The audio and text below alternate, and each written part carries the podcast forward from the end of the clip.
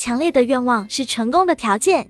前面列举的稻盛先生的话，每一条都强调了愿望的重要性。人生将按照一个人心中想象的模样呈现，强烈的愿望将变成现实，这就是宇宙的法则。可以说，这一思想贯穿于稻盛先生人生哲学的根基。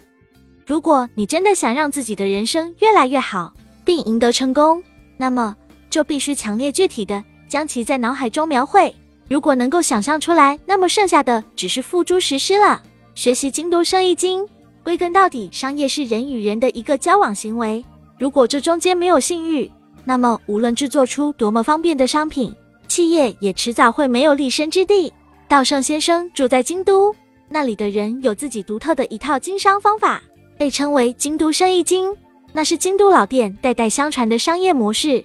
京都的酱菜店全国有名，其中有一家老店一天只开封两桶酱菜，每天早上顾客都在店门口。排起长长的队伍，场面颇为壮观。但是这家店铺一旦卖光一天的定量，就不顾门前依然排队的顾客，关闭店门，停止营业。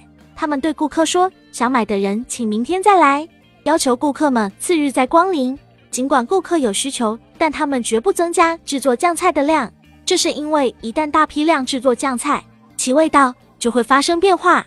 匠人们精心制作的酱菜只够每日销售两桶。他们根据当时的气候、材料的状况等各种条件，精心调整酱菜的咸淡。由于彻底贯彻了品质管理，这家店产生了独一无二的附加价值。倾注酱魂的匠人一日能做的酱菜当然有限，为了保证传统味道和高品质，他们对产量和销量都进行自我控制。类似的努力经常能在京都老酱菜店看到。正因如此，他们才能做出量产产品无法比拟的独特风味。产品才会大受欢迎。越是在是大量生产、大量消费为理所应当的当今社会，这种自我控制产销量、坚持维持高品质的产品制作模式，才越是传统守护家业的方法。今天，由于互联网的普及，只要一个点击，产品就可以在当天或次日被送到我们手里，这已经是极为寻常的现象。然而，在这样的时代，这些老店销售的产品，即使排队也买不到。从京都生意经中。可以感受到一种信念，即他们相信，正是因为拥有了值得客户信赖的口味与品质，产品才能热销。比大量生产来说，更为重要的是保证产品品质，以不负客户的信赖。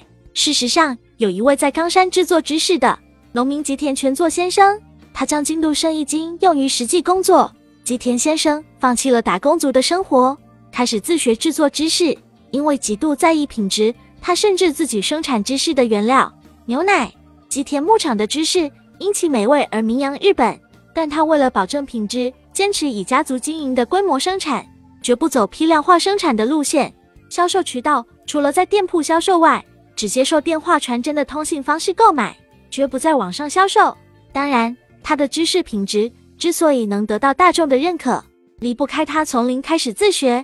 直至最终制造出合格产品这一过程中的种种艰辛。吉田先生所著的《吉田牧场牛大地与奶酪的二十五年》中有这么一句话：在迷茫的时候选择较为艰苦的道路，或许看起来绕了远路，似乎选择了一条又苦又累的路，但这才是真真切切将我们带往目的地的道路。这就是我的信念。为了给顾客提供品质完美的产品，而不怕苦。不怕累，这种态度才是真正的商道。